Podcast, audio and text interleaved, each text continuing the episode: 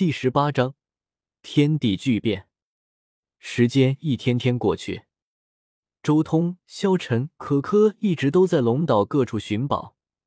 有着周通的元术以及可可那寻宝的能力，一行人几乎找遍了龙岛山峦之中的各种天地灵翠。不得不说，这一座龙岛确实得天独厚，各种各样的天地灵翠简直数不胜数。短短一个多月的时间，周通他们一行人找到的天地灵翠的数量已经超出了萧晨的认知。他这段时间都连续神化了十几个窍穴，而另一边。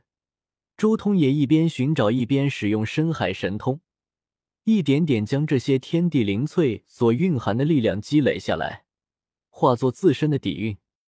同时，他的境界也在这段时间又提升了两个小境界，已经达到了十藏四重天的层次。十藏四重天了，若不是分了一半灵翠给萧晨和柯柯，我都能进入六重天境界了。周通看了眼一旁抱着一个灵果在地上打滚的雪白小兽柯柯，心中也有些好奇。科科吃了那么多东西，境界提升也慢得很啊！难道他也有类似于萧晨天杯玄法的法门，或是我的深海神通？不过他也只是稍微惊讶了一阵，因为他很清楚，消耗的资源越多，但晋级速度越慢的这种，要么就是天资太差。要么就是不断的用资源积累底蕴和潜力，将来一飞冲天的那种。很显然，科科是属于未来释放潜力一飞冲天的那种。时间一天天过去，周通在修为提升的同时，他对整个长生界的修炼体系的理解也在稳步提升。然而，就在这一日，龙岛上迎来了最为特殊的一天。虽然现在的时间已经是清晨。但令所有人震惊的是，太阳竟然没有升起，而且天地间也莫名其妙的刮起了阵阵阴风。原本龙岛属于炎热的热带岛屿，但此刻天地间却是一片阴冷，有种说不出的阴森恐怖气氛。呜，简直就像是鬼叫一般，天地间到处都是阴风吹拂的刺耳尖叫。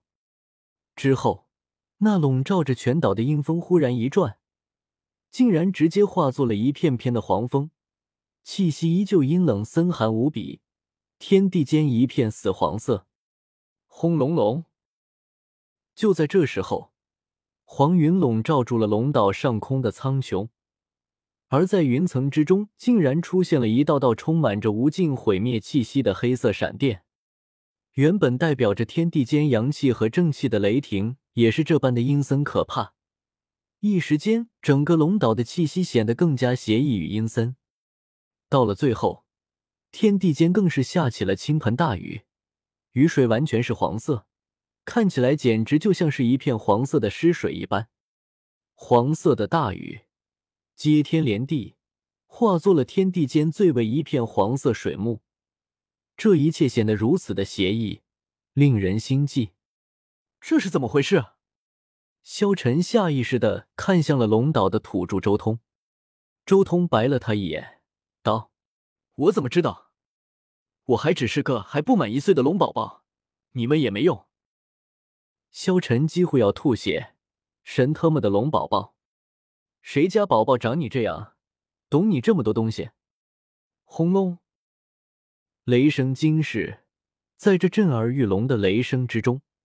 在这滂沱的倾盆大雨之中，一件无比诡异的事情发生了。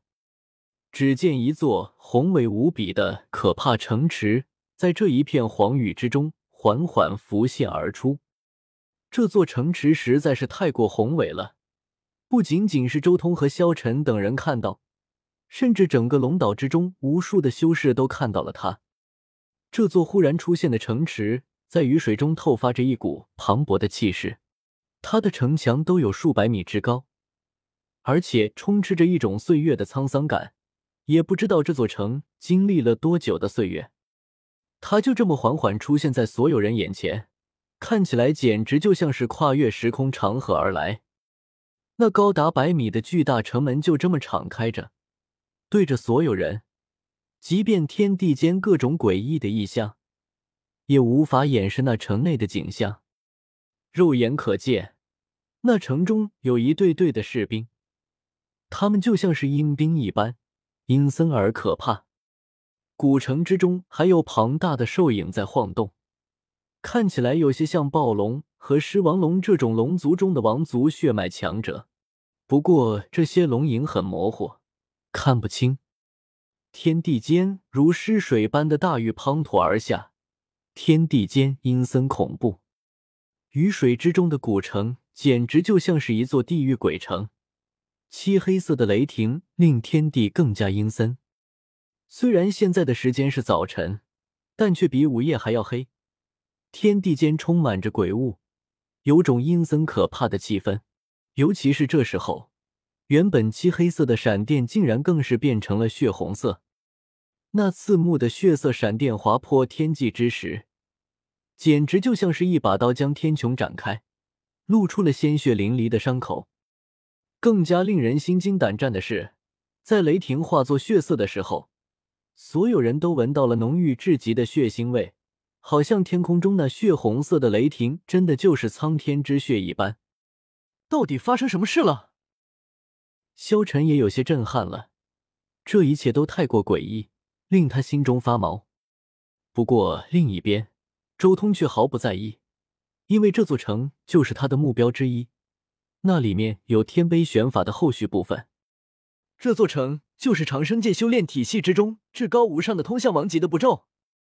周通看着这座城，心中有些激动，终于有机会能触及到这个世界修炼体系之中最为精髓的东西了。在这个世界的修炼体系，一旦修炼至祖神九重天的境界。就会有两条路选择，一条路是食人路，另一条路是无上祖神之路。其中食人路就是肉身和神识寂灭化作实体，同时体外接出一座石城，以自身的生机运养石城，然后再以此石城蕴养实体。一旦大圆满破关而出，便可以在石城中心化作一个石头人破关而出，而这就是所谓的食人路。此路最大的特点就是肉身，肉身蜕变化做了实体，强悍无比。至于另一条路无上祖神之路，那就是一条截然相反的道路。这一条道路不结石成，也不会令肉身石化。这条路蜕变的是神识，一旦圆满，一念便可改天换地。食人路和无上祖神之路一旦结合起来，或许就是这个世界的皇者之路了。周通看着眼前的这座石城，心中有些激动。现在进去的话，说不定能稍微触及到王级的境界。